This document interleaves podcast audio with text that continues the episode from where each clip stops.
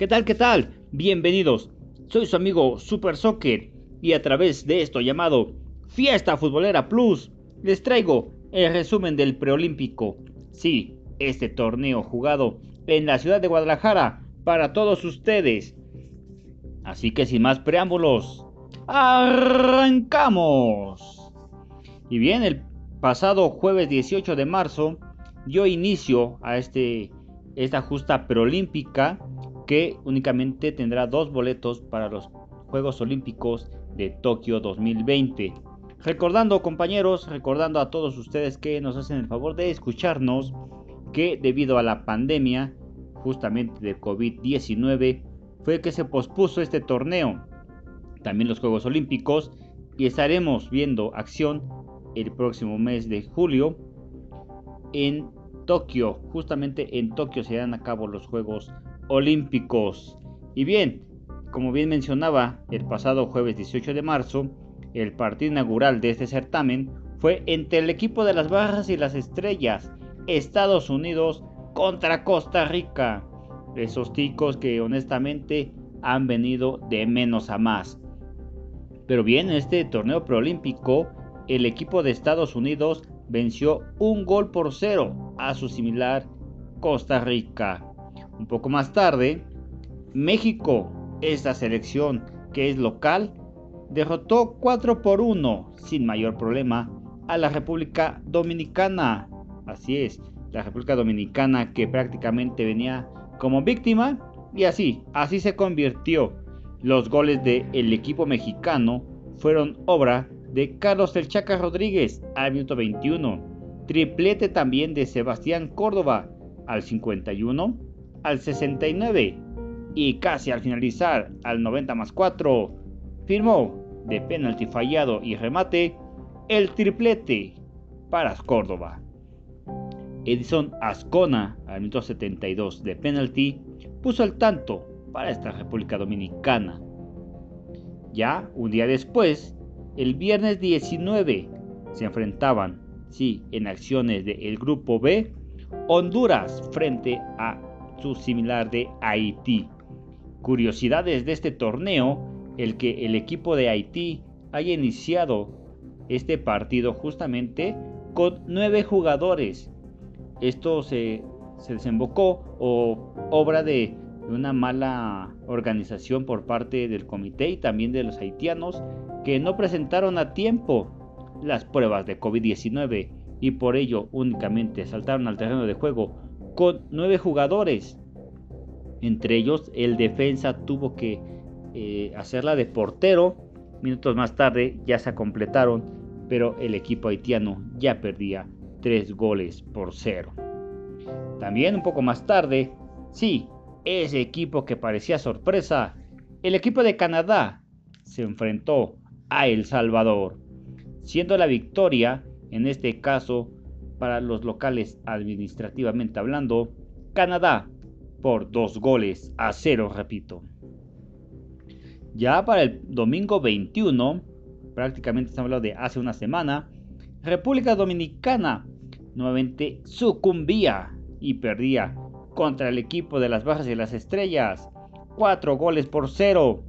Así es, Estados Unidos prácticamente estaba amarrando su clasificación a la siguiente ronda con este contundente 4 por 0. Recordando también que por la noche Costa Rica, igual de local, porque así, así lo manejaba el torneo, se medía justamente contra su similar de la selección mexicana y salió derrotada 3 goles por 0. Estos goles de la selección mexicana fueron obra de Uriel Antuna minuto número 6, Alexis Vega al minuto 52 y también, sumando un pinuno más a su cuenta, Sebastián Córdoba al minuto número 69. Ya le gustó este número para anotar al buen canterano del América. El pasado lunes 22 de marzo, Haití se medía a Canadá y un partido histórico porque no pudo ganar su similar de Canadá y quedaron 0 por 0. También en otro empate del grupo B, El Salvador empató a un tanto contra Honduras. Así que aquí se estaban amarrando ya prácticamente los clasificados en el grupo A, pero no tanto en el grupo B. Hace unos días, el pasado miércoles 24 de marzo, se vivía una goleada también histórica, porque al menos en el certamen fue, fue la ventaja más abultada que se vivió. Costa Rica le metió 5 goles por 0 a la República Dominicana. Un, eh, un partido muy, muy importante para las aspiraciones de Costa Rica. Y bien, también poquito más tarde, ya por la noche, se vivía el partido más importante de este, de este certamen, los Prolímpicos. El, sí, así es, el clásico de la CONCACAF en inferiores nos traía a México contra Estados Unidos. En un partido que posiblemente ya estaremos analizando, México, con un gol espectacular de Uriel Antuna al 45, derrotó 1 por 0 y así amarraba el primer lugar de este grupo A. También Estados Unidos ya clasificado, aún, aún con la derrota. Y así es, el día de ayer, jueves, El Salvador y Haití se midieron una vez más. En este caso, El Salvador sale victorioso, dos goles por uno. Así es, Haití. Haití también sabía anotar goles. Ya un poquito más tarde, Honduras y Canadá firmaban en este certamen un empate más en este, en este grupo B. Y bien compañeros, igual toda la gente que nos da el gusto o, nos sigue y escucha este podcast, quiero comentarles que he visto a una selección de México pues bastante revulsiva iniciando contra República Dominicana, flojo, en mi parecer, una selección de Jaime Lozano bien conformada, con jugadores importantes, con jugadores que dentro de sus clubes habían dado buenos partidos, buenas actuaciones, pero en tema particular, los jugadores de Chivas no andaban finos, no andan enfocados, no andan enchufados, como dijeran eh, una frase popular mexicana. Pero al final de cuentas terminaron por derrotar 4 por 1 a la República Dominicana en ese penalti que a mi parecer pues es prácticamente regalado por la defensa de México. Más sin en cambio pues salió victorioso.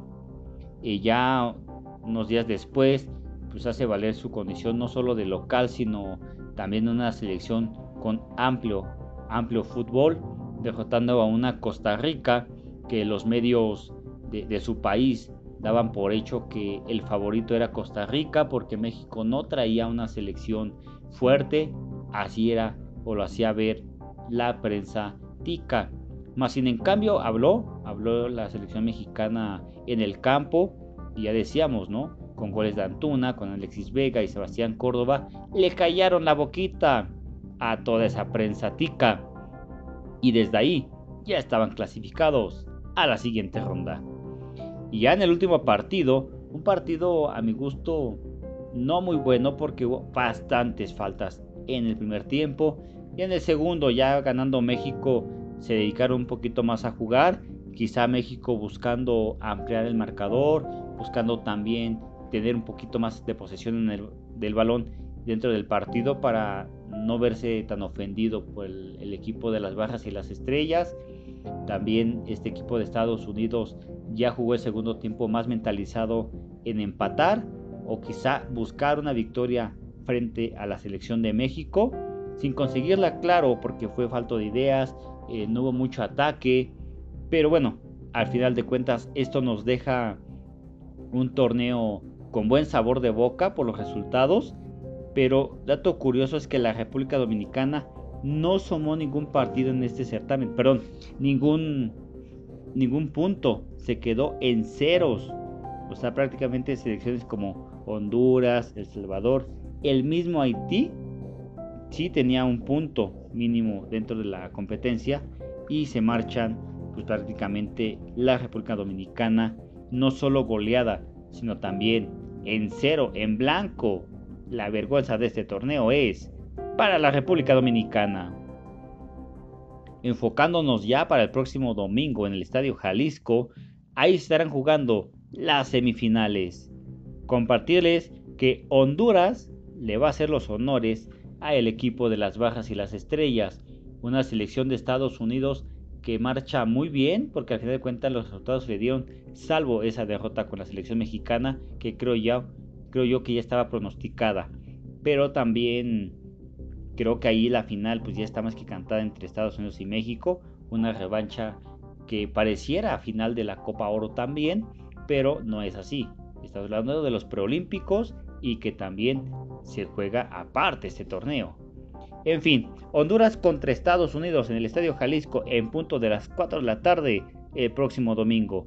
Así que están invitados a no perderse de este partido.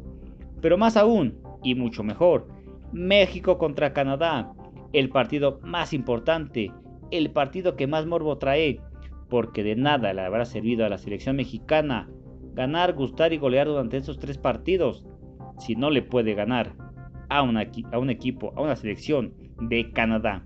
Esto será en el Estadio Jalisco también, pero un poco más tarde, en punto de las 7 de la noche. También invitarlos para que sean partícipes de este encuentro, apoyen a la selección mexicana y veamos cuál será la final, que claro, se estará disputando el próximo martes 30 de marzo en el Estadio de las Chivas, en el Estadio OmniLife.